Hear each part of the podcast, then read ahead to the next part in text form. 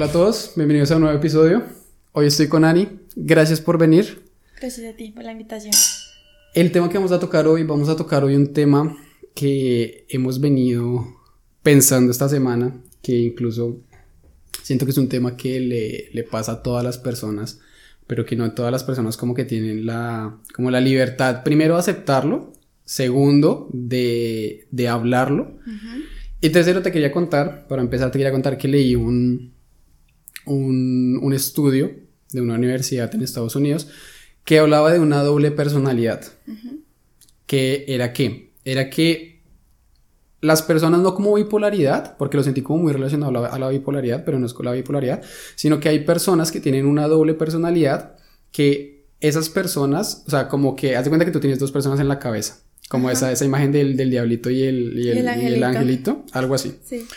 Entonces que esas personas, por lo menos había una parte de esas personas que se sentía motivada, como que quería como hacer sus cosas, como que era una, una, una persona muy motivada a hacer su, su vida bien, pero que esa otra personalidad se sentían como, como si esa otra personalidad les hiciera bullying, Ok. ¿sí? Entonces es como, como que lo, lo sentían que esa personalidad les hablaba a ellos y, o sea, y se sentían retraídos. Obviamente esto va a un tema mucho más de desorden mental, pero lo sentí muy asociado a lo que hemos venido hablando en las, en las, últimas, en las últimas etapas, que incluso esas dos personas es como el egoísmo que uno tiene incluso con uno Con mismo. uno mismo.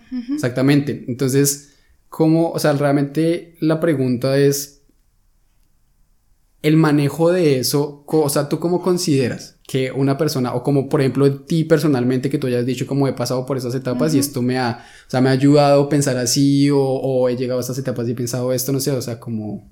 Ok, pues como tú decías, es algo por lo que todos pasamos, que uno llega a un momento de la vida donde tú dices, bueno, yo no destaco mucho en ciertas cosas o yo no tengo talento para ciertas otras y empieza uno con ese proceso de comparación, de mirar al otro que, que tiene éxito en el trabajo, en el amor, en, en no sé, competencias deportivas o físicamente y digamos en lo personal y más como mujeres nosotras siempre nos acomplejamos mucho y uno envidia por decirlo de algún modo es que ella tiene esto más bonito y yo no y yo porque sí yo hago mucho ejercicio y no consigo esos objetivos. Y siento que ahí está el primer error en, en compararse con otras personas y yo por qué no y esa persona sí siento que al principio uno tiene como que poner los pies como sobre la tierra ujú. y, y como analizarse uno mismo y de ahí partir el hecho de cómo soy yo como persona y cómo me muestro a los demás. Porque eso tiene también mucho que ver cómo tú te muestras, es en ocasiones como los otros te ven. Entonces si tú te muestras insegura, yo en lo personal soy muy insegura, así no se vea tanto. Em, y hay muchas personas que te perciben así, como, como insegura. Pero si tú eres la persona más segura del mundo, a veces también transmites esa seguridad y le das esa seguridad a las personas. Entonces siento que eso parte más como desde el momento en el que tú empiezas a mirarte cómo eres tú y así se puede ir manejando. Yo creo que igual que, o sea, como organizando un poco, como lo primero que dijiste, yo creo que es también muy importante saber el que quiere uno para uno mismo, ¿sabes? Exacto. Porque obviamente a todo el mundo le pasa, y ese es uno de los, de lo que yo siento que es incluso un problema en las redes sociales, que es que, que tú tienes acceso a la vida personal de las otras personas con mucha facilidad, ¿sabes? Entonces, cuando tú ves a personas que tienen tu misma edad, por lo menos en mi caso, lo puedo relacionar con el mundo del baloncesto. ¿Sabes? Yo amo el baloncesto, mi vida ha sido el baloncesto y por lo menos yo veo en la NBA, que es como la mejor liga de baloncesto, Sí. Que hay personas de 20 años que juegan de un, a un nivel impresionante, que tienen, o sea, que ganan demasiado dinero, que básicamente están como haciendo lo que aman y entra esa pregunta que tú hiciste que es como, ¿Y yo ¿qué, lo hace diferente? Exactamente, ¿por qué Sí, yo no? ¿por ¿Qué qué tiene no? él que no tenga ¿Qué yo? me pasó a mí? Exactamente. que yo con mis 20 años no estoy pues en Y yo etapa. siento, exactamente, yo siento que es un problema muy común en las personas que como que uno le dedica más tiempo al ver qué es lo que están consiguiendo las, las otras personas que al enfocarse uno en trabajar lo que uno quiere a futuro, porque uno anhela, incluso la meta puede ser la misma, ¿sabes? Como incluso mi meta también puede ser tener mucho dinero, tener una estabilidad económica, o podemos hablar de un tema de, de una espiritualidad, como de muchas cosas importantes que cada persona considera importante en su vida propia, pero entonces como esa persona ya se encuentra en eso, y a uno, y, o sea, uno no logra encontrar el camino para llegar a eso. Sí, yo por ahí veía en, en leía una frase y es súper común, no sé si la conoces, es como que uno no puede comparar su vida con relojes ajenos. Hay gente que como que a tu misma edad ya tiene hijos y está bien y es como que han tomado otro rumbo o hay gente que ya se está casando, que era lo que hablamos hace un rato, como que uno con los 20 que va a pensar en casarse, pero hay gente que tiene ese como esa meta, ¿no? Y uno no puede estarse comparando todo el tiempo, o sea, el, pienso que el punto, o sea, lo que radica es como en la comparación. Ahí está el primer error, en, empezarse a comparar con los demás en vez de uno ver lo que uno tiene para ofrecer y cómo se muestra uno ante las demás personas, que es como lo, lo realmente importante. O sea, si yo empiezo a trabajar más en mí, eh, puedo sacarle más provecho a mis dones, a mis habilidades o a mi trabajo. Pero es que mira que hay personas que no lo logran hacer. O sea, yo no, o sea, yo no hablo por las personas, pero yo lo que veo y según como experiencias que he tenido con amigos que me han comentado o algo así es como que tal vez viene con un tema como de mucha confianza y como mucho amor propio incluso, ¿sabes? Como verte, verte tú ser capaz de lograr algo que quizás tú, o sea, que tú no sabes que puedes lograr o que incluso como hablando como esa también como de la zona de confort, ¿sabes? Como que cuesta mucho salir de esa zona de confort, a buscar algo, a querer algo. Entonces, y, y es gente que no confía en sí mismo. O sea, yo quizás no, no sufro con ese, con ese trastorno, se puede decir, obviamente sin, sin, sin necesidad de, de, sin querer ofender a alguien,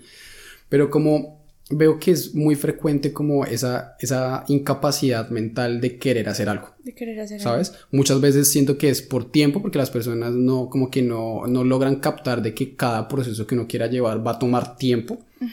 Que es como todo, por lo menos lo estamos hablando justamente ahorita con este canal de YouTube, que es como al principio no te va a dar, ¿sabes? como tú tienes que tomarte tu tiempo, que también es muy relacionado por lo menos con Alemania, ¿sabes?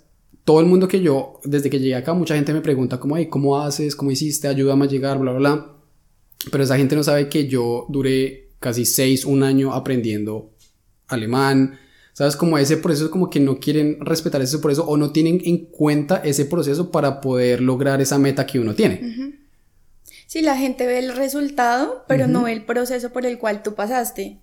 Pero también pienso que tiene mucho que ver como o sea, sí, es como ese tema, ese tema de inseguridad, pero siento también que es como ese tema en el que, no sé, como, como, no sé cómo explicarme. Sí, como, como ese punto de, de, de el uno tiene el otro no, y no sé si eso también podría ser como envidia o algo así, porque a veces uno inconscientemente es muy envidioso.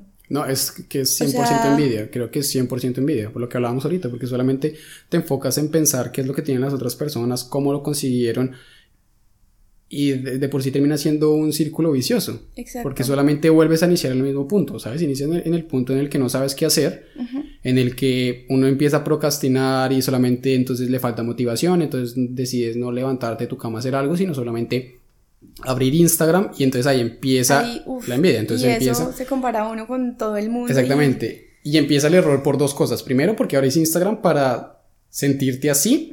Y segundo, porque no estás siendo productivo con tu vida. ¿Sabes? Como que no estás estableciendo tus metas. Igual es que también pienso que ese error de redes sociales que es como, como un maquillaje, ¿no? O sea, uno postea cosas felices donde tú estás bien y tú no vas a postear, o muy pocas personas postean cosas que o sea, el proceso detrás de, de, de, la vida real, o sea, la vida real es, es, simplemente una foto.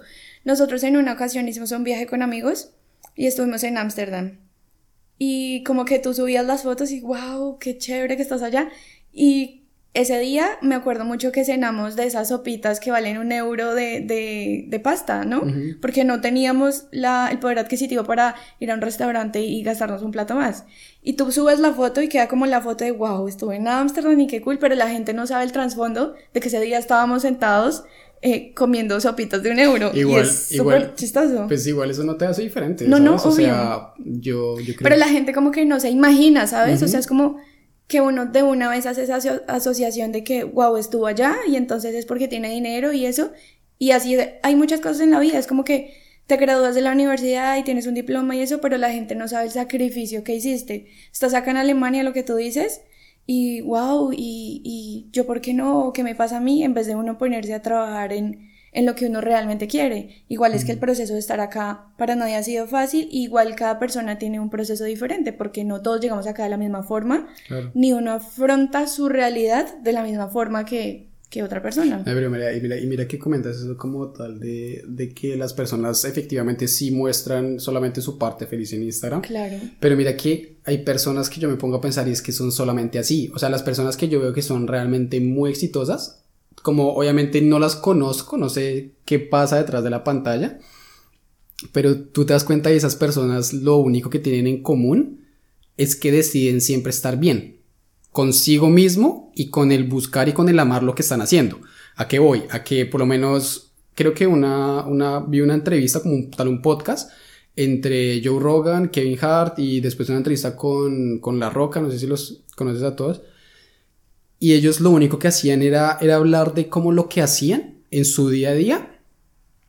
Y la cuestión es que ellos no le dan un espacio de tiempo al pensar en estas cosas que uno se detiene a pensar como estando acá, ¿sabes? Como que ellos no se detienen a pensar como qué tengo que hacer para ser exitoso, qué tengo que hacer para ganar dinero, qué tengo que hacer para esto, qué tengo que hacer lo otro. No, solamente se levantan y empiezan a hacer sus cosas, o sea, como ir actuando como al momento. Entonces, como que ese tipo de personalidades como que solamente le dan espacio en su cabeza como el éxito de pronto. Exactamente. Bueno, ahí difiere un poquito porque siento que como cuando tú ya estás con esa mentalidad así tan positiva, por decirlo así, me levanto un día solo a generar dinero, igual como que siempre hay problemas, hay piedrecitas que se te presentan en el camino. Lo que siento es que a diferencia de muchas otras personas, me incluyo, es como que a ti te pasa algo malo y tú te quedas ahí pensando en lo malo y no tomas como la oportunidad de me pasó esto malo y de esto malo voy a convertir la situación en algo bueno. No, y, si te dejas afectar de eso, o sea, si te dejas detener por eso, porque yo creo que incluso, obviamente esas personas tienen problemas, o sea, con parejas, con hijos, con todo, o sea, con cualquier cosa, pero yo creo que es ahí es donde difiere, que es como que tú también tienes que definir si eso, si tú dejas que eso te afecte, te detenga, te cambie el rumbo de lo que estás haciendo, la meta, el cómo llegas, sabes, como que también es tener esa mentalidad fuerte. De igual manera, obviamente es muy fácil decirlo, obviamente es muy fácil decir como, hey, loite, gente, levántense, hagan sus cosas, solamente piensen positivo, porque pues no es así, solamente hay días que uno se levanta con ganas de no querer hacer nada. Me ha pasado que tengo días acá que quiero grabar podcast con alguien y eso, y le digo como a la persona que va a venir como, Bro, no vengas hoy porque si quieres hacer un podcast conmigo, hoy va a ser un podcast negativo. A mí lo que, o sea, yo sí me dejo afectar mucho por cosas que pasan y a veces son bobadas, ¿sabes? O sea, el otro lo ve como una bobada, pero tú estás ahí como, Dios mío, pero yo hice esto y, y ¿por qué me pasa esto a mí? Y muchas mm. situaciones así, cuando uno, la vida, Dios, en lo que crean, le estás enseñando a uno de lo que puede aprender. Y ahí siento que viene como, como ligándolo como al, al, tema. Mm que tú tienes que poner los pies en la tierra y dejar de estar en nubes ajenas, en vidas ajenas y ponerte a trabajar en tu vida y decir, ok, esto es lo que yo tengo, esto es lo que soy, cómo me voy a proyectar a los demás, no para que caerle bien a los demás, sino para tú sentirte bien contigo mismo, porque hay muchas gente, hay muchas gentes. Hay muchas gentes. hay muchas Hay muchas personas que lo que tú decías de ese angelito y ese demonio, siento que eso puede estar relacionado porque yo contigo soy una, pero en mi casa con mi mamá soy otra. ¿Me entiendes? Como mm. esa, ¿cómo se diría eso? Es una doble personalidad. Sí, doble personalidad o... Pero pues bueno, de igual manera eso es totalmente entendible porque uno no puede pretender ser como, por ejemplo, como yo soy, yo no puedo pretender ser como yo soy con mi pareja o con mi familia a ser contigo, ¿sabes? Sí, o sea... O sea, o sea, entiendo tu punto, entiendo tu punto de que también uno tiene que conservarse como muy real a lo que uno es. Exacto, ser Pero pues sin embargo siento que hay la, como la comunicación y la relación que existe dentro de las personas, de, o sea, en la mitad de las personas como que suele afectar bastante, pero logro entender tu punto. Sí, sí, obvio, o sea, no es que tú ahí hola, sí, no, no, sino, o sea, me refiero como que hay gente que cambia totalmente. Hmm. Contigo es amable, digamos, en lo, en lo en modo general es súper amable, pero cuando están con ciertas personas son creídos o arrogantes. Y dependiendo... eso va como mucho el orgullo, ¿no? Siento que eso va como mucho el orgullo también de... Me, o sea, conozco gente, no sé si yo soy así, que como que conocen a una persona que quizás no sea de su mismo entorno y como que automáticamente ese orgullo como de, ¿sabes? Como de mirarlos así por encima del hombro, como... Sí, o digamos si tú estás mm. reunido en un parche con amigos, tranqui, tomándose un vino, tranqui, o hay gente que cambia cuando está con gente que tiene un poco más de dinero, entonces ya como estoy con gente así, entonces ya ¿ves? Y ahí no le está siendo uno fiel a uno mismo, porque ahí lo que estás creando son pantallas y eso te evita a ti de, de, ser real mm. y muchas veces de ponerte a seguir otras metas que no vas a poder cumplir. desviar. Exacto. de hecho, eso es muy importante y como tal las personas que uno se cruza también en su vida, como tal, dejarse influenciar, ya que lo mencionas, es bastante importante. Y uno muchas veces lamentablemente no se deja influenciar de mala manera también. Y ahí ya, ya lo tomaría, o sea, ya viene como, se partiría en dos, como talento, don. O sea, ¿cómo te gustaría? El otro día estaba escuchando también como un, un podcast de eso. ¿Cómo te gustaría que te reconocieran? ¿Por, talent, por talento o dones o por carácter? Y por trabajo duro. O sea, yo en lo personal sí vivo muy pensando, pero es que yo hago muchas cosas bien, no es que todo lo haga mal, pero no destaco en una. Pero ahora si uno lo pone en la balanza, prefiero como que me reconozcan por carácter frente a esas situaciones, como que yo me muestro real a, como yo soy y no dependiendo con quién estoy o no sé, se te, presentan, se te presentan situaciones de vamos a hacer algo malo y si tú tienes tu carácter bien forjado dices como no, no lo hago, no quiero hacerlo, no quiero salir con esa persona y ya. Pero hay gente que se deja doblegar como por influencias y terminan haciendo y siguiendo cosas que no... Sí, es verdad. Que no estaban en Igual, igual lo que tú dices, dijiste en un momento que no te especializas en nada. Yo creo que todas las personas se especializan en algo, solamente que o uno no lo sabe o uno no lo ha encontrado. Exacto. Exactamente. Porque pues de por sí, yo, o sea, yo también no te puedo decir en este momento que me especializo en nada, porque pues, o sea, no lo sé, o sea, yo te puedo decir a ti que yo tengo hobbies, que es como te decía, el baloncesto, mi hobby puede ser también hablar, conocer, sí. ¿sabes? Como tener empatía por las personas, no lo sé. Pero como tal que yo me especialice en algo, creo que yo lo voy a saber cuando ya sea realmente esté sintiendo que estoy amando lo que hago y que lo hago de una manera que no, otra persona no lo puede hacer o que lo estoy haciendo y lo estoy optimizando de la mejor manera, ¿sabes? Pero también, o sea, eso es, es, es, un problema de muchas personas, porque también estaba hablando con un amigo la otra vez y le pregunté como, hey, bro, ¿cuál es tu pasión? Y uno no sabe. Me, se, o sea, es una pregunta tan fácil pero tan difícil de responder. Fue muy gracioso porque estábamos como, estábamos tomando cerveza. Llevamos como nuestra tercera cerveza. La gente que no conozca Alemania es país cervecero y aquí está cerveza. Se desayuna con cerveza. Sí, no, y cervezas de 5 grados para arriba. Entonces íbamos como nuestra tercera cerveza y ya estábamos felices, ya estábamos echando mucha caja, ya estábamos hablando cagados de la risa. Y yo le dije como, hey bro, ¿cuál es tu pasión? ¿Qué, ¿Qué es lo que te apasiona hacer? ¿Qué es lo que te apasiona hablar, decir, eso? 30 segundos y no me decía yo, bro, ¿todo bien? Parce, no tengo ninguna pasión. ¿Cómo no va a tener ninguna pasión? Yo tengo que pensar que, cuál es mi pasión. Y se empezó a desesperar como en ese tono, como cuál es mi pasión, qué es lo que, qué es lo que estaba haciendo, cómo no va a tener una pasión, cómo no va a tener algo que me, que, que me especialice. fue, fue muy gracioso y es como... Sí, no, no es tan fácil. Y sí, yo también siento que eh, uno lo puede eh, encontrar viendo las personas que uno admira. Porque a veces esas cualidades que admiras en alguien también puede que tú las tengas y, y no te has puesto a hacer ese, ese proceso de reintrospección y, ver como, pero yo también soy bueno jugando ajedrez o no sé, o, o, inteligente o hablando, o sí. Sí, no lo sé, pues de igual manera creo que también, o sea, va, ahí como que lo, como que tocaste el, el contraste, que es como mirar a una persona desde las dos perspectivas, mirar a la persona desde la envidia, decir como esa persona tiene lo que yo quiero tener, o mirar a esa persona que tiene lo que, quiere lo que quieres tener y decir como... De admiración. Exactamente, voy a hacer, o sea, ¿qué puedo encontrar eh, parecido en mí, en él, para poder llegar a eso? ¿Sabes? Ahí también hay que tener cuidado con esa, con esa doblegación que tú haces del, del definir sí, hay como una línea súper delgada entre envidiar a alguien y admirar a alguien. Pero es como sí, es como que a veces uno tiene como su modelo a seguir, eh, no tanto como de la persona lo que hizo, sino de pronto ciertas cualidades que, que a uno le gustaría generar. Por ejemplo, yo soy alguien que a mí me gusta mucho hacer ejercicio y hago ejercicio hace mucho tiempo.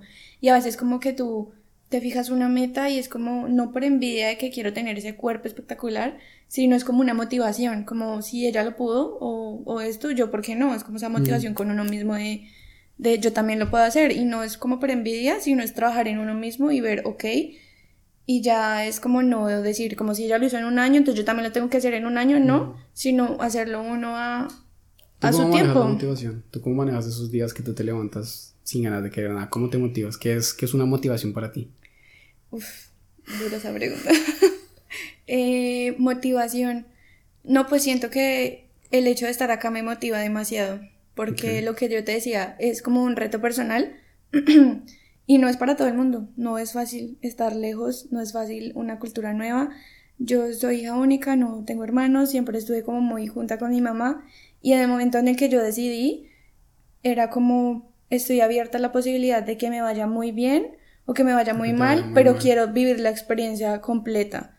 Y siempre que me levanto un día como, ah, este trabajo, ay, esta gente, porque la cultura es demasiado diferente, o sea, sí. o sea, no se parecen en nada y a veces tiene uno esos choques culturales tan fuertes, pero mm, en esos días como que estoy en mi cuarto y digo, bueno, estoy acá y, y eso es lo que me motiva y me vine acá con un propósito y no, no lo quiero perder, es como que quiero, o sea, lo que te digo, soy muy unida a mi mamá, obvio quiero vine acá por, por oportunidades, conocer, explorar, ¿verdad? Pero igual sí, mi, mi, punto es también como que quiero ayudar a mi familia y es mucha idea que de pronto muchos tenemos, ¿no? Cuando venimos acá a ayudar a nuestros familiares. es la idea principal, sí. Pero lo que tú hablas es, sí, o sea, quiero tocar dos temas y primero es como tal terminar el problema de la motivación y segundo preguntarte por la cultura, cómo ha sido tu experiencia acá. Entonces sí, yo creo que, o sea, hago esa misma pregunta, me la hago a mí mismo y yo creo que lo que me motiva es lo que veníamos justamente hablando, como, ¿qué quiero ver de mí? Exacto. ¿Sabes? Como solamente todos los días levantarse y hacer, hacer, hacer una, una retrospectiva de uno mismo.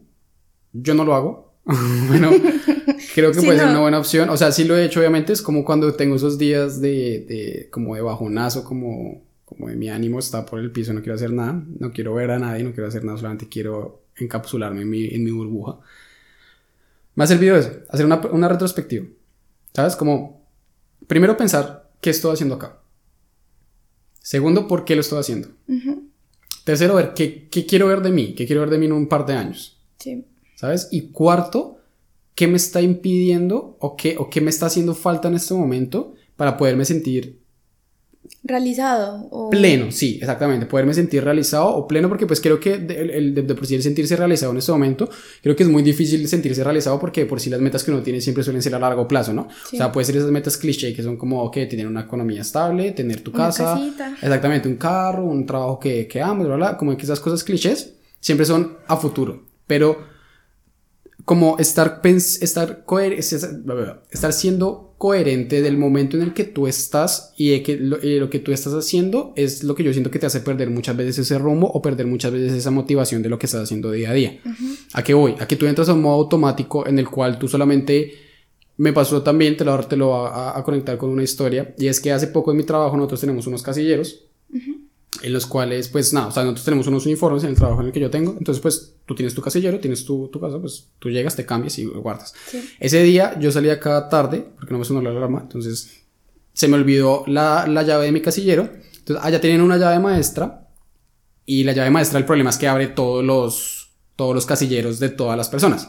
Entonces uno no puede bajar solo con esa llave. Entonces la persona de la administración me acompañó hasta abajo y me dijo como, bueno, ¿qué tienes acá que yo pueda cerciorarme de que es tu casillero y de que no vas a estar sacando cosas de otra persona. Entonces yo le dije como, yo no sé qué tengo ahí. Y me dice como, ¿qué, ¿con qué te viniste hoy vestido? Y yo, yo no sé con qué me vine vestido. Es porque uno entra en ese modo automático en el cual uno no es consciente ni siquiera de lo que está haciendo, ya como que entras en esa cotidianidad de solamente levantarte temprano, desayunar, salir tarde, transporte, Instagram, trabajar, salir no sé si tienes algún, algún hobby extra, quizás gimnasio, deporte, algo así, y ya. Y vuelves a tu casa, duermes y al día siguiente lo mismo. Sí. Entonces creo que lo más, o sea, para mí, y lo que yo suelo aconsejar cuando una persona como que lo veo en, ese, en esas instancias, es como establecer primero qué es lo que uno está haciendo. ¿Sabes? Y lo, y lo, y lo que acabé de mencionar, como hacer toda esa retrospectiva y ser consciente en el momento de lo que tú estás haciendo.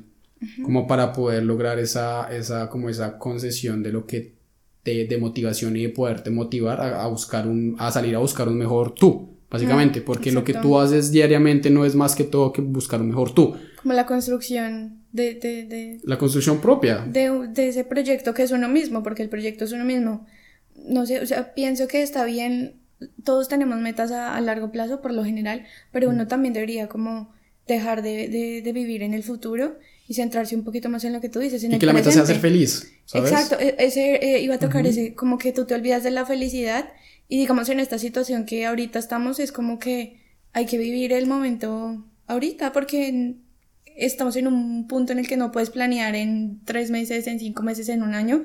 Cada día van cambiando cosas y, y, por eso hay mucha gente ahorita que está como tan sin rumbo, tienen su identidad perdida, tienen sus no sirvo para nada más ahí porque no se hallan, porque no hay oportunidades, aunque sí las hay, poquitas, pero igual se pueden... igual hay muchos factores, ¿no? También el encierro te afecta mucho. Claro, o sea, y, y, por eso son esos días de, de me levanto y ay, otra vez y trabajo, pero es como, hombre, ya llegué acá, mirar como ese camino que has seguido y, y pues es un día, yo siempre he dicho, es un mal día, pero no es una mala vida, es como que tienes que darle y, y, si los frutos no se ven, no es que tú plantes una plantita hoy, ser la redundancia, y ya mañana te salieron flores.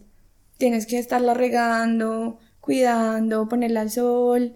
Y más que todo, que es lo que, que, es lo que hemos venido tocando, que es un tema de progreso. Desde el principio estamos diciendo, es un tema de progreso, es un tema que toca un camino, o sea, uno no puede pretender escalar del primer piso al décimo piso, exactamente, tienes que tener un proceso y también ser consciente de que no vale la pena solamente por tu fucking estado de ánimo votar todo lo que ya has construido. O mirar el del otro, que el otro ya va en el quinto y yo en el primero. Exactamente. que cada quien va a su ritmo. También es mucha paciencia, diría, mucha paciencia. Sí, es paciencia y, y es algo que se va construyendo pues de a poquito. ¿Cómo es que es? Roma no se hizo, ¿cómo es el dicho? El Coliseo Romano no, se hizo en un día, en una sola noche. Es como que y digamos, hay gente que ha construido y ha intentado hacer muchas cosas y se mueren y no terminan sus obras, sino alguien más las hace. Es como que es, es, un proceso y es así para la vida, para. Igual eso también sucede mucho que la gente se pierde, ¿no? La gente se pierde en el camino. Se pierde mucho, sí. También conozco muchas personas, lamentablemente, amigos. O sea, no muchas, pero sí tengo peculiar un amigo que sí éramos muy unidos, como tal, muy cercanos. Y, y, era como, como que son ese tipo de personas con las que tú te cruzas en la vida, que comparten lo que tú quieres, ¿sabes? Como que comparten eso, como que tienes muchas cosas en común y que cuando tú empiezas a hablar de un futuro, de que quieren como que logras tener esa, ese feeling de decir como esta persona también quiere llegar a donde yo estoy. Va para el mismo, tiene el mismo rumbo. Exactamente, y no sé si fue por personas, no sé si fue por falta de motivación, por falta de oportunidades, que no creo, porque pues, o sea, como tú lo dices, siempre hay una oportunidad, pero se desvió y al día de hoy no sé qué fue lo que pasó con él, no sé dónde estará, ¿sabes? Pero sí sé que tomó unas malas decisiones y como que su cabeza automáticamente le empezó a jugar malas pasadas, Y, y, hay mucha gente que se mm. pierde así, se desvían, tienen una motivación increíble y son un ejemplo increíble también. Tengo un par de casos y tú los miras y tú, uff, esta persona me... Mm. O sea, eso es como un ejemplo y de un momento a otro como que, ¿qué pasó? Mm. ¿Sí? Pero pues nada, es como, como eso, como ponerle actitud positiva, porque si uno se sienta a decir no sirvo para nada y a llorar, pues no. hay que ser no vas a solucionar nada. hay, que ser, disciplinado porque la motivación te dura dos días. La, la motivación no te va a durar un mes, dos meses o toda tu vida. Disciplina. disciplina y constancia. Mm. Eso es como los tips del día de hoy. del día de hoy, sí. Pero bueno, cuéntame, cuéntame cómo ha sido tu experiencia con la cultura. Bueno, pues es un cambio fuerte, demasiado fuerte, eh, pero afortunadamente he dado con muy buenas personas. Sí han habido situaciones en las que uno no entiende y uno, o sea, no es que no entienda por, por el idioma, sino como porque nosotros en Colombia adornamos, adornamos todo, como que no somos tan directos como acá. Y acá te enseñan a ser directo, a, a no darle vueltas al asunto y si digamos, por ejemplo, Aquí en Alemania la gente se respeta mucho su espacio. Y la gente dice no sin tener pena. Sí. A nosotros, la mayoría, nos cuesta decir que no. Es como que te invitan o va a venir el tío o alguien y, la mamá no le dice, ves, sabe que no venga hoy. No, ay, bueno, está bien, venga un ratico y, y a veces uno hace cosas que no quiere por, por no decir no. Entonces al principio fue un poquito choqueante porque como que yo llegué como niñera, cuidé pues niños. Un año es como el programa más común por el cual muchos llegamos acá. Y en la familia como que yo no veía ese afecto tan tan tan como puntual, como tan mostrado en ellos, ¿no? Y uno viene acostumbrado ¿Te refieres a como que... familia o directamente a ti? No, como familia. Y yo decía como que, por ejemplo, los niños a veces iban a visitar a los abuelos y tenían que llamar a decirles que iban. Cuando yo le digo a mi abuelita que voy a ir a visitar, o sea, yo no tengo que llamar. Ella todo el tiempo es cuando vas a venir y uno llega y le tienen comida, tome, mire una cosa, mire la otra y acá no. Acá son como más que respetan su, su espacio, lo cual encuentro ya después de un año y medio largo viviendo acá muy, muy bien. Pero ¿sabes por qué? Es porque los alemanes, o sea, bueno, no sé si los alemanes, no sé si como tal diría que la cultura europea planea con mucha antelación las cosas. Todo. Yo me acuerdo que también fue un problema mucho que, yo me acuerdo que era domingo, o sea, yo hacía algo el fin de semana, normalmente no tenía los fines de semana libres, y yo hacía algo el viernes y sábado con amigos y eso, y el domingo por la noche es como, bueno, ¿y qué vas a hacer el otro fin de semana? Y yo como, hey, no he iniciado ni siquiera la semana y ya me estás preguntando qué voy a hacer la otra semana, qué voy a hacer en verano cuando es invierno, ¿sabes? Pero es porque tienen una, una manera muy organizada de hacer las cosas, entonces, sí, sí. O sea, viene, sí, como organizado, pero a la vez como muy rígido. Y yo También. discuto eso con, con algún, o sea, con, con algunos amigos que tengo alemanes y, y es como, es que ustedes son muy espontáneos y me gusta que digan eso, o sea, como, sí, es chévere ser espontáneo, no todo tiene que estar tan planeado porque en un- una situación como ahorita, pues todos tus planes se caen y entonces tú qué vas a hacer. sí. En cambio, nosotros somos de, te llamo y estoy cerquita a tu casa, paso, ok, ven, y, y llegas y no hay ningún problema. Entonces con ellos todo es termin, todo son citas, todo es súper organizado, súper rígido, y eso fue mi, mi choque, porque yo soy más tranquila, como más espontánea, como que estás haciendo, salimos a, a tomar algo, salimos a caminar, pero aquí todo era súper planeado y, y como que esa, como organizarte la cabeza y cuadricularte, al principio me costó, pero digamos que, Yo todavía no lo hago. o sea, como que en, en- en ciertas ocasiones no lo hago, uno, porque me rodeo más de Uno gente siempre se rotea latina más de, la- de latinos, por alguna razón uno siempre se cruza más con que latinos. con el- no, yo sí sé por qué. O sea, porque uno todo es amigo, no sé qué, bla, bla, bla, pero los alemanes, ellos tienen cinco amigos y sus amigos vienen de la escuela, o sea, ¿Te tienen su círculo súper cerrado y a veces es complicado que te dejen entrar y te consideren como un amigo, amigo, amigo. Pues ¿sabes? no podría generalizar, pero sí. no, no, no, o sea, entiendo, no sí. digo como todos, pero ellos son muy así. Y hay parejas de esposos que se conocen desde el colegio, no es como que Sí, sí. que uno es como que conoce que ves y que venga, que una cosa. Eso fue lo que, lo que más me costó al principio, pero siento que también como que evolucioné conmigo misma porque yo antes era de las que no podía decir no. Y así yo no quisiera, yo iba Pues a es algún que lugar. esa es, esa es una, esa es una de las cosas que te deja el venir a otro lugar, ¿sabes? Exacto. Como que tú, tú también tienes la opción de adquirir lo positivo que vas conociendo de las, de las personas. Sí, o sea, como a modo cultural, si me preguntas qué, qué me costó al principio, eso me costó. Y que aprendí de eso, pues a, a veces... Lo mismo. lo, lo mismo. O sea, como, como a decir, está bien decir que no, está bien no querer ver a alguien, está bien tener tu tiempo y está bien que los demás respeten tu tiempo. Entonces eso es como, como un pro y un contra, podría decir, como un mix ahí, pero, pero eso, y la comida. Pero no, pero mira que cuando adentras bien en la comida es diferente. O sea, yo, o sea, yo que trabajo en un hotel te podría decir que uno ve cosas diferentes. Obviamente aquí como que tú ves que hay una cultura muy fuerte de, de, de comida italiana, de comida francesa. Obviamente como tal el estereotipo un poco, o sea, la perspectiva un poco más abierta. Sí. Pero la comida alemana es súper buena. O sea, cuando No, pruebas no, no, o sea, realmente- yo no digo que sea fea, porque no es fea. Pero es que no tiene mucha variedad como nosotros. Sí, no es como mucha variedad y, y no sé, a mí no, o sea, sí tienen cosas muy ricas, porque no voy a decir que toda la comida es fea, pero me quedo con la comida de nosotros. Bueno, lo que pasa es que estuviste con esa comida 18 años, ¿sabes? O sea, no, no vas a cambiarla por el momento, pero sí, yo creo que a mí también me costó mucho eso, adaptarme como tal a esa, a, esa- a ese tema de organización. También lo considero muy bueno, o sea, me parece muy chévere. Quizás no tan al extremo de que en enero ellos ya, ellos ya tienen planeado sus vacaciones de, De todo el de año. verano, de agosto y de diciembre. Tal vez a ese punto no. Pero sí diría que es bastante positivo porque de por sí primero te, te enseña a ser a ti más organizado con tus cosas. Por lo menos algo que, que sí es muy chévere. Es organizar tu semana. Tú no organizas tu semana en Colombia. Por lo menos yo no lo hacía, no sé si todos.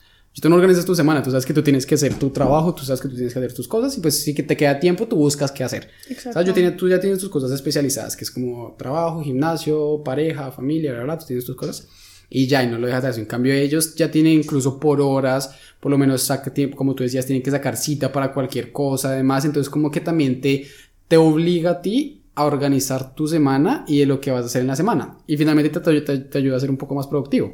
Sí, full, o sea, y digamos, ellos son de los que sacan dos horas para estudiar y, y estudian esas dos horas y se encierran y no le contestan a nadie. Cambio uno procrastina mucho, uno es como, ay, sí, voy a mm. estudiar ahorita. Sí, obvio, o sea, tiene muchas cosas positivas más que las negativas. Y eso de la organización de, de, de, tu semana, de tu agenda, de todo, también te hace muy puntual y a cada uno le toca ser puntual. O sea, tú llegas a Alemania y tú no puedes ser impuntual. Tú pierdes tu tren y tú llegas una hora tarde y tú una hora tarde no puedes llegar al trabajo todos los días. Entonces, no es como en Colombia que el Transmilenio ahí sí viene un poquito tarde y un poquito tarde y no.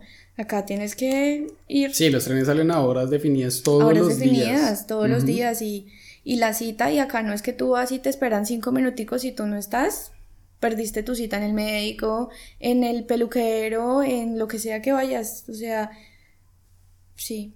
eso podría decir. O sea, me, me, costó al principio no tanto la puntualidad, sí era un poquito impuntual en Colombia como todos, la mayoría. Yo odio la impuntualidad. Sí, o sea, a mí tampoco me gusta, pero si era como cinco minuticos, diez minuticos, está bien. Pero aquí no, acá ni cinco minutos está bien, ni diez minutos está bien, y está muy bien porque eso es, es respeto a tu tiempo, ¿no? Mm. Viene todo el mismo.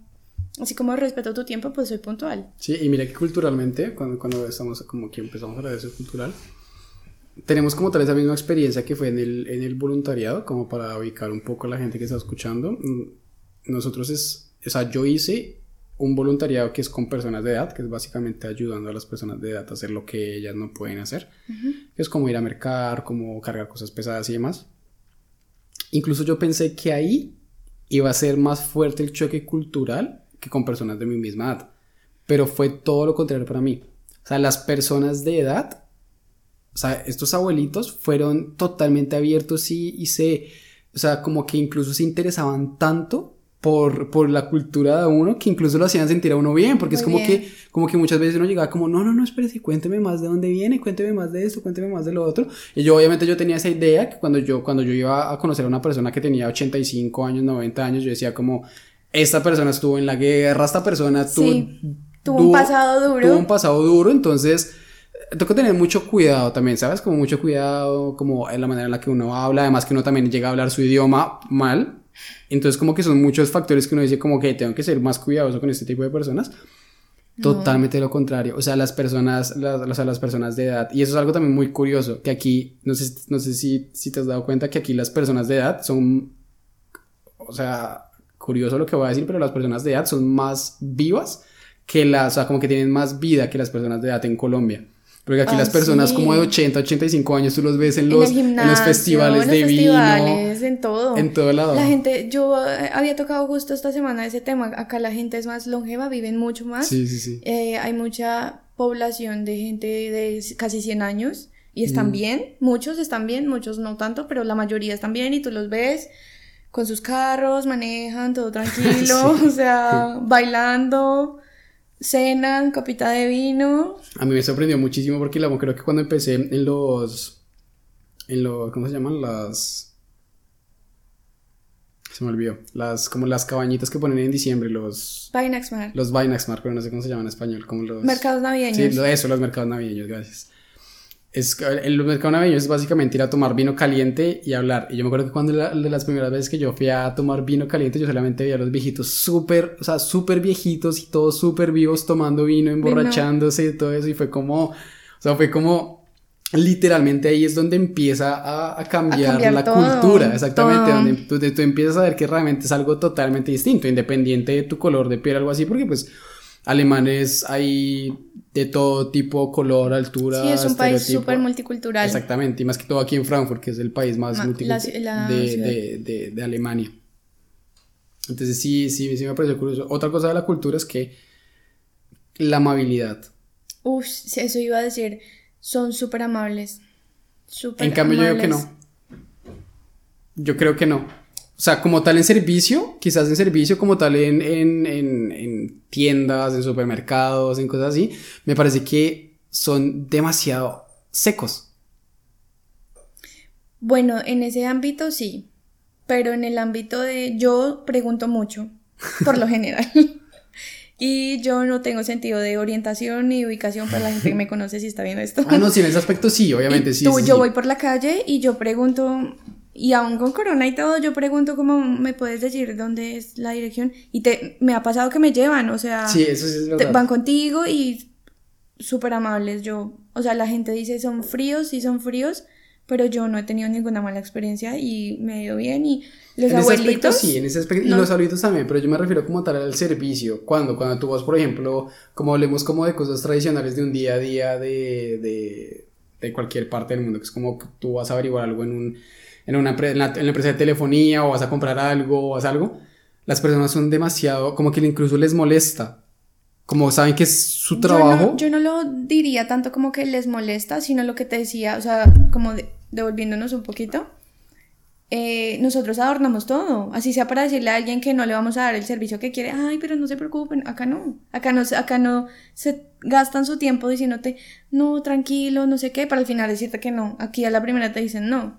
Y por eso uno dice, uy, esta gente tan grosera, porque tú estás acostumbrado a, ese adorno de, de, de, que tú llamas y, ay, no, pero mire, pero una cosa, pero aquí te van diciendo las cosas como son y me parece a veces como mejor, ¿sabes? Bueno, claro, también depende mucho de la perspectiva. O sea, hablando como, como de, del servicio, ¿no? Y, y ya, digamos, en supermercados, pues yo podría decir que a veces es como el día, igual en Colombia también. Tú a veces vas a hacer mercado y el cajero no es que esté muy feliz, o sea, todo el día sí, como que su motivación. La motivación, retomando la motivación. Tal vez sí, entonces, obvio, a veces pasan por groseros, pero no pienso que sean groseros, sino que así es su cultura. Nosotros que ves y venga, no sé qué, me fía.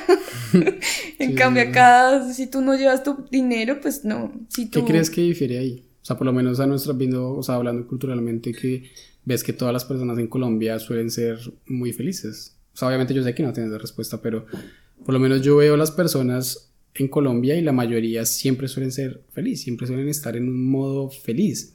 En cambio aquí no es como que tú veas, obviamente dejo muy claro desde el principio que no es como tal de que yo generalice que todos los alemanes son así porque lo he dicho en varios podcasts, o sea, incluso alemanes que son más amables que yo y que son mucho más divertidos, más abiertos que yo. No sé si sea la respuesta correcta y no sé si suene un poquito como raro, pero puedo decir que el clima.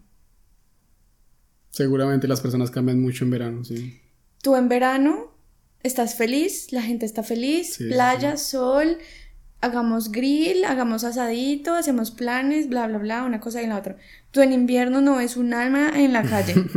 sí, es verdad, es verdad. En invierno, para la gente que no sabe, el sol se va a las 4 de la tarde, ya está todo oscuro. Y el sol sale a las, 9 de la mañana. Tienes un día demasiado corto, eh, no se ve el, el cielo azul, todo el tiempo está gris y eso infiere en tu, en tu modo. Y, en verano son las 11 de la noche. En verano son, el sol. sale a las 5 de la mañana y se va a las 10 de la noche y puedo decir eso. Yo la primera vez que estuve acá me asusté mucho. Y si tú, digamos, haces esa comparación, como que en Colombia sí, uno de los países más felices del mundo, así con nuestros problemas y todo, pero si lo hablas por regiones, ¿qué región es la más, uh, la más feliz? La costa, ¿cierto? La costa, sí. Que siempre está en carnaval, que siempre tiene playa, rico, no sé qué. En Bogotá, ¿cómo nos catalogan a nosotros? Los groseros, los amargados, la gente que no dice nada, bla, bla. Pero es que igual, bueno, son muchos factores, ¿no? O no, sea, sí, o sea, tú no puedes pasar todo el día en un trancón en Bogotá lidiando con el Transmilenio, lidiando con tu trabajo, con la... O sea, con todos esos factores y esperar estar feliz también. O sea, no, no estoy hablando a modo general, que solo cuando hay sol entonces uno es feliz y cuando no, hay, ¿no? Pero, pero sí influye mucho, digamos, en hablando particularmente aquí de, de, Alemania. Sí, es verdad, es verdad. Pues bueno, yo igual yo creo que también son muchos factores. Sí, pero, o sea, lo que te digo, como, como a modo... Uno de los factores que influye, podríamos decirlo así, en que la gente sea un poquito más feliz es el clima. Ayuda, yo estoy cansada del, frío en lo personal y, y sale un rayito de sol y uno es ahí. Y, y al principio yo llegaba, por ejemplo, y estaba haciendo frío para mí porque tú no estás como acostumbrado a ese, cambio y yo pero esta gente que hace en, en falda, en short, bermuda Y ahora que ya tú has pasado por todo eso, que vienes de un invierno bastante frío, que hace mucho tiempo no era tan frío. Cualquier rayo de sol. Tú estás ahí. Tú lo disfrutas. Exacto. Sí, es verdad, es verdad. La otra vez iba caminando, iba montando en bici. Iba así, iba en bici. Y paré por un semáforo y volteé a mirar hacia la, hacia la esquina y literalmente son, son esos edificios, son esas calles que están llenas de edificios altos y el sol como que logra pasar por un pedazo de, de los dos edificios y caía justo ahí y había una persona que estaba así. Literal, yo creo que esa persona salió de su casa para ir a tomar el, el, el ese, ese, rayito de sol, porque es que literalmente tú lo veías y era como, era el sol como que era un, un, grosor así y esa persona estaba así. sí. Demasiado gracioso. Y como que uno, eh, o sea, trayendo como a un contexto diferente, como que acá uno aprende a valorar muchas cosas. Que tú no le pones cuidado y el clima es una de ellas, como que uno siempre tiene sol y tú siempre tienes tu trabajo y entonces cuando no lo tienes, entonces ahí sí lo valoras o amigos, familiares, yo creo que eso también viene con la edad, ¿no? O sea, yo creo que con la edad también tú, como repitiendo lo que estamos hablando, como que con la edad tú también te vuelves un poco más consciente de lo que... De las cosas que uno tiene, de lo que estás haciendo, exactamente de las que tiene que valorar. Yo se vuelve mucho más agradecido. Siento que, eso, siento que eso ha sido un cambio que yo he tenido muy grande en mi vida, que ha sido como, como que antes, personalmente, hablar de mí, como que no me sentía pleno con nada, independiente de que no me hiciera falta nada o de que estuviera estudiando, de que estuviera haciendo cosas bien, como que no me sentía agradecido, no me sentía pleno en lo que estaba haciendo en ese momento, ¿sabes? En cambio ya ahorita, como que independiente de que las circunstancias no sean las mejores, como que, exactamente, como que yo me levanto y digo como, ok, o sea, está bien, ¿sabes? Como realmente está bien, ¿por qué? Porque muchas veces no me siento feliz por los factores que acabamos de tocar, que es como cuestión del clima, cultura, muchas cosas. Pero llega un punto del día que digo como, hey bro, o sea, estoy en Alemania, estoy en otro continente, estoy hablando otro idioma, sabes, como que estoy viviendo solo, tengo una estabilidad económica, estoy bien de salud, como que uno empieza a ser mucho más consciente y mucho más agradecido de lo que, de lo que, de lo que tienes. Sí, a mí me pasa mucho en el trabajo, como que tú vas y, y tú te encuentras con, con esos abuelitos y, y uno valora mucho a o sea, la vida, ¿no? Como que hay gente que, mm. que, tú la ves tan bien y uno que, que chévere, pero también hay gente que está muy mal y están muy solos y tú dices, esta persona que hizo en su vida para terminar, digamos así, de solo, ¿no? Como que sus hijos no los visitan o... Y es que la enseñate... cosa. Y la enseñate, y la vida te enseña. Te enseña. Porque mira que también es algo muy curioso que me pasó a mí y es que yo en Colombia yo no puedo, o sea, no sé qué palabra utilizar como para que no suene tan fuerte, pero yo no sentía ninguna conexión con personas de edad. Empatía, como que, de pronto. Y no me sentía cómodo estando cerca de una persona fuera, o sea, que, que no fuera de mi familia. Obviamente con mm. mis abuelos, con mis abuelas, obviamente sí tenía esa empatía, las amaba y demás. Pero con otra persona ajena a mí, a mi familia, con las personas de edad, yo no tenía ninguna, como que incluso cuando estaba cerca de una persona de edad, como que, o sea, es algo feo, literalmente, que yo ahora me pongo a pensar hoy en día, digo como, o sea, ¿qué putas estaba pensando en ese momento, sabes? Porque realmente me sentía mal porque mis pensamientos era como me voy a alejar, ¿sabes? Como me voy a alejar de esa persona de edad o algo así. Y mira que en algún momento de tu vida te dicen como, ok. Es, vas a llegar allá, o sea. Trabaja, no, vas a llegar allá y como conócelos, ¿sabes? Porque así fue como yo lo sentí, como que literalmente la vida me dijo como, conócelos. Ok. Sabe, o sea, piensa más en lo que es una persona adulta, piensa más en como, sí, como tener un poco más de respeto. O sea, que literalmente lo sentí como una cachetada de la vida que me dijo como, hey, todos estos, todo este tiempo que has pasado como teniendo esos pensamientos negativos cuando te acercas a una persona que es ajena a tu familia, hmm. primero ve un poco más allá que incluso es un humano, ¿sabes? Que incluso es una, es, una persona, exactamente. Y, me, y pues duré un año trabajando con personas de edad y fue como, o sea, fue como la vida te, en algún momento de tu vida, la vida, valga la redundancia, te, enseña eso, te, enseña, sí. Sí, es como igual que uno piensa que uno va a estar joven toda la vida y no. Mm. Y como que lo que tú hagas ahora es lo que va a pasar, o sea, es como como lo que vas lo que estás plantando tu plantita de ahora es lo que vas a recibir cuando tú estés viejito, o sea, independiente si son cosas materiales o como tú te hayas portado con otras personas. Porque si tú a lo largo de tu vida fuiste alguien que no fue bueno, pues al final vas a estar solo y nadie te va a dar un vasito con agua o de vino. ¿Ves? Entonces es como, como súper, es como una, como una paradoja, como que tú tienes que, que, que pensar, o sea, no pensar en la vejez, pero pensar en que va a haber un punto en el que vas a llegar allá y lo ideal es uno estar bien, ¿no? Independiente de si es salud o emoción o como sea. Igual sí, igual como te acabo de decir, siento que también uno va aceptando esas cosas con el paso de los años. De los años, sí, claro. Y, y tengo, o sea, conozco muchos que, que son súper agradecidos porque, mm. porque el hecho de que uno haga eso para ellos es algo como increíble, ¿no? Como que alguien se preocupe y, y como que al fin, o sea, es un trabajo para, si no es fácil, no es algo ameno que tú todos los días digas, uff, este trabajo es el de mis sueños, pero digamos que mi, mi, como que me reconforta llegar a la casa y decir como que ayudé a alguien que, que en serio lo necesitaba, así fuera a colgar una cortina. Sí, sí, sí. como que, ellos, una persona de 90 años, algunos que no están tan, tan bien, pues para eso, para, una, para colgar una cortina, para ti algo puede ser algo bobo, pero para esa persona es algo súper importante y como el hecho de que tú lo hayas hecho, es como súper, como un modo de agradecerte tanto y como que es esa satisfacción de que así sea una cosita súper pequeña que hiciste, ayudaste a alguien. Entonces como que eso me... No, te llena y lo Sí, lo llena Y si te das cuenta, todo lo que mencionamos a través del podcast es como lo que finalmente, lo que tú puedes poner en cada acción y cada cosa que está pasando en tu vida. Lo que te forma y lo que, lo que también como que, que puede que otras personas admiren eso de, de uno, ¿no? Como, como ellos, digamos, no, no, es como que te admiren, pero es más como ese agradecimiento y esos son como esos como esos vasitos que van llenando tu vaso de que de, tu vaso de motivación como, como de que tú estás bien y que, que uno se sienta bien ¿Tú te, em, preocupas mucho por la aceptación de las otras personas?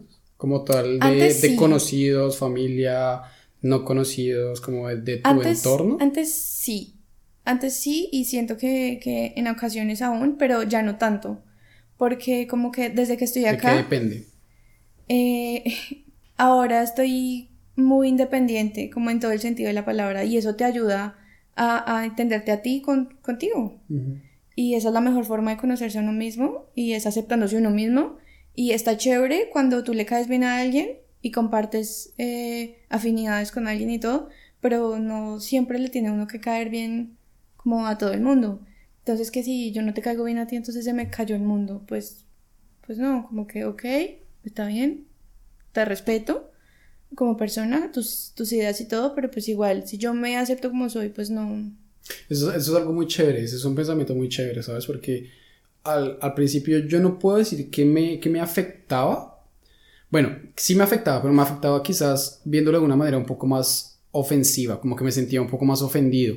¿Sabes? Cuando, cuando como que atacaban directamente mi orgullo y como que mi orgullo era el que resaltaba en ese momento. Sí. Como que cuando me decían algo, como que cuando yo veía que no tenía la aceptación de alguna persona, como que yo me llenaba como de ese orgullo, como de esas cosas y siento que ahorita esa es una parte muy chévere de, de como el, del progreso como tal, de que el momento, de que llega el punto en el que tú dices como Incluso de que tú te, o sea, de que tú te sigues importando por eso, pero desde otra perspectiva. Claro, o sea, no es como que ya no me importa lo que la gente piense de mí, pues no. Obvio que uno, o sea, siento que el ser humano, exacto, eh, siento que el ser humano siempre va a ser alguien de, de, o sea, no todos y hay cosas ya extremas, pero no siempre está como buscando esa aceptación y esa aprobación de, de los demás, ¿no?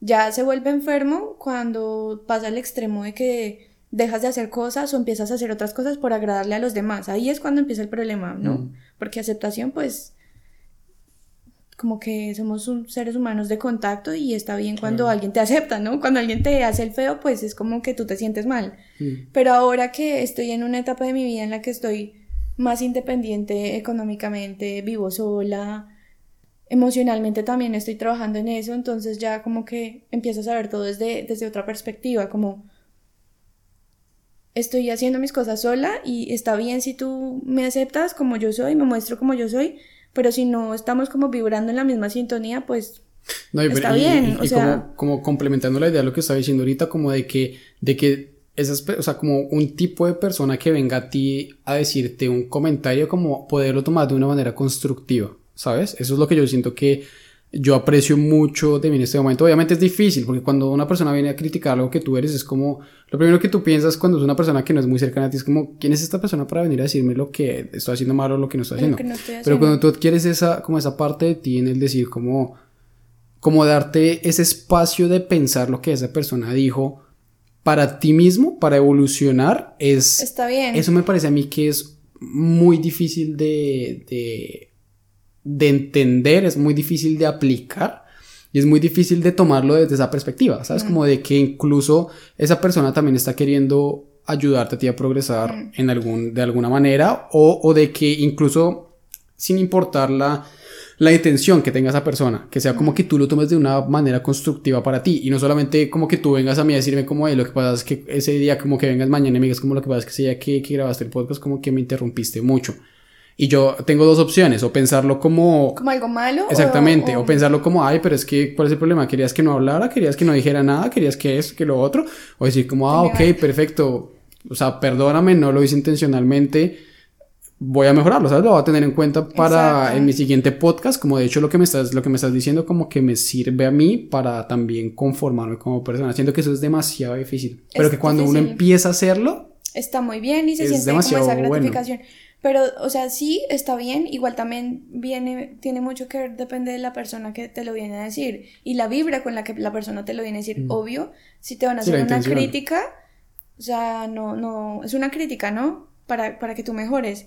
Pero también vienen personas que te hacen críticas que no vienen al caso y el problema tuyo está cuando tú te dejas creer y derrumbar por esas críticas ahí es cuando uno tiene que, tener su identidad y saber cómo soy, lo que soy, lo que estoy haciendo, el proceso que he llevado y, el por qué estoy haciendo lo que, lo que estoy haciendo. Y saber si lo que está diciendo la persona si es, real o no. Es real o no.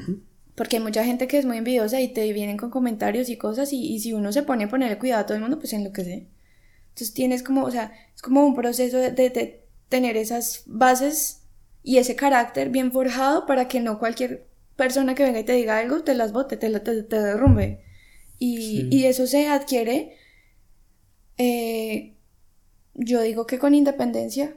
Sí, yo también diría que con los o sea, conociéndote uno mismo, porque uno a veces se rodea de tantas personas y tiene tantas voces de, de, de todo, pero al final te estás tú contigo y y tú, er-, tú eres el que sabe como tú, como tú pero eres es muy importante rodearse de personas. No, sí, obvio. Obviamente, obviamente yo entiendo tu punto a que, al que vas como que no dices como que solamente uno solo. Y eso obviamente uno adquiere, uno finalmente es, uno solo es el que uno sabe que es lo mejor para uno. Exacto. ¿Sabes? Y como eres tú, en realidad. Exactamente, pero por lo menos como te comentaba al principio, esta es una de las ideas principales por las cuales yo hago el podcast. ¿Sabes? Primero porque me interesa saber qué piensan las demás personas para mí. ¿Sabes? Como yo adquiero, según todo lo que he hablado contigo en ese momento, yo lo voy a adquirir para mí, para complementarme un poco más. Sí, es como un alimento emocional, intelectual y de todo, y está bien compartir ideas. O sea, no me refiero a estar tú allá en un rincón solo contigo no, no, sí, mismo, ¿no?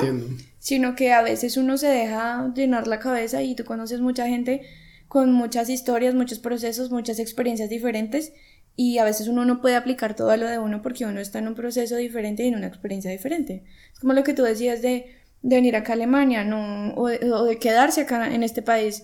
No todo el mundo tiene el mismo proceso. Hay gente que le piden un montón de papeles, hay gente que no le pide nada, hay gente que de una le dicen que sí, quédate, hay gente que tiene que devolverse. O sea, es como que cada quien tiene que, que ir a su, a su ritmo y ir viviendo su proceso y no estar ahí como... Sí, es verdad, es verdad. No, de igual maneras, o sea, yo considero que todo lo que tú puedas adquirir de cualquier momento, cualquier persona es igual positivo y como, igual como tú decías, como solamente, o sea, tener también esa seguridad mental propia de personalidad como tal de, de tu poder decidir qué es lo que quieres tomar para ti, qué es lo que no quieres tomar. Porque pues como te decía, como te comentaba con el ejemplo de un amigo o algo así, como que muchas veces uno solamente se deja influenciar y es inconscientemente como que llega un punto en el cual tú no te das cuenta en el momento en el que estás siendo influenciado. Y ese es un problema muy grande, que es como que llega el punto en el cual tú empiezas a actuar y no, y no te, o sea, no eres consciente de lo que estás haciendo. Entonces, yo creo que, yo creo que sí es bastante importante rodearse de personas y, como tú decías, como realmente y más de, Exacto, más de, rodearse con personas, de tener un buen carácter, ¿no? Mm. De tener tu carácter y tu personalidad bien forjada y definida y a la hora de que te vengan a, decir cosas o, a incitar a hacer cosas que tú no quieres, mm. tengas esa madurez de, poder decir no y que esté bien decir no. E incluso cuando yo estaba más pequeña, cuando estaba en el colegio, mi grupo de amigas, tenía muchas amigas, y a veces no entraban a clase, ¿no? Ellas se salían, vamos, no, no entremos. Eso es algo que uno siempre ha vivido. Y, es algo que uno tiene que vivir. Y es algo que uno tiene que vivir, pero yo nunca acabé clase. Nah. Te lo juro, yo les hacía el cuarto para que no las pillaran, pero yo no me salía. Porque yo decía, yo soy tan de malas, entre comillas, de que yo me salgo y a mí me pillan. Y yo siempre viví como con ese miedo, por decirlo así, y, y no lo hice. Y tema drogas y todas esas cosas que tú estás em, expuesto en, en, tu vida todos los días. Y, y, está en ti decir como, ok, lo voy a hacer o ok, no lo voy a hacer. Y ya vienen las personas en las que tú te rodean, de, de las que tú te rodeas, si aceptan eso o no. Afortunadamente las personas como que de las que me he rodeado han sabido aceptar cuando he dicho no a algo. No quiero ir a una fiesta o no quiero salirme de clase y son cosas sencillas, pero son cosas que van forjando ese carácter y ya la gente te va conociendo. Entonces, Santiago es el que no bebe cerveza y, ya ellos saben que tú no bebes cerveza y ya no te van a seguir ofreciendo porque ya también saben. Es, también es respeto, ¿no? Respeto, es respeto. Por, las decisiones que toma la otra persona. Y ahí ya tiene, y ahí se da cuenta uno eh, la calidad de personas que, que, te rodean. Porque si viene alguien y, y, ay, pero es que usted es una gallina, ay, pero es que usted no sé qué, bla, bla, y se va, pues está bien que se haya ido, te hicieron un favor. En cambio, si es alguien que, que te respeta, te dice como, ok, está bien si tú no quieres tomar, si tú no quieres fumar, si tú no quieres hacer lo que tú no quieres hacer, yo lo hago y, y ahí está, está, está bien, o sea, eh, eh, pienso que es más como tener ese, ese carácter bien definido a la hora de tomar una decisión o, o, o, no tomarla. Igual lo que, lo, lo, que te dije al principio, obviamente uno, uno decirlo es demasiado fácil, o sea, uno, es como, como esa frase que uno ve mucho en Instagram, en Facebook, es como uno para, para aconsejar y para, para decir el cosas. que predica pero no aplica. Exactamente, uno es un experto. Un experto, no, sí, o sea, digamos que como seres humanos son, o sea, son situaciones a las que siempre vamos a estar expuestos y, y la vida te va enseñando como, como ese carácter, ¿no? No es que yo ya nací y ya lo formé y yo ya soy así, no. Vivencias, experiencias, decepciones, mm. confiar en personas equivocadas todo eso te enseña y digamos a mí me han pasado un montón de cosas que son las que me han formado como soy hoy y yo no soy la misma que yo era hace un año. No eres la misma la que eras ayer. exacto. O sea, eso es así. Uno todos los días tiene un, un progreso. Y, y lo mejor de todo sería que tú mires atrás y digas, wow, este punto en el que estoy es, es, está bien. Obviamente no me quiero quedar acá, quiero seguir evolucionando como persona y, y pues eso es, lo, lo, eso es la motivación también, como la satisfacción de que hace un año y medio estaba en Colombia en tal trabajo, hace un año, eh, un año después estoy aquí tomándome una copa de vino, ¿ves? Entonces son, son pequeñitas cositas que, que te ayudan. Y, ser consciente, lo que te dije ahorita. Ser, consciente, como de, de, de, tu proceso, de tu vida y, y de, de, vivir el, el, el, el hoy, porque mañana no sabemos qué pase.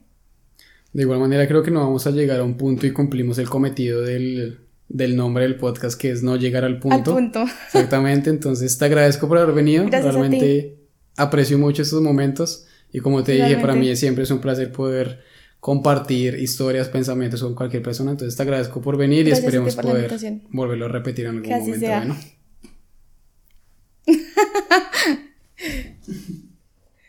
Ay, no,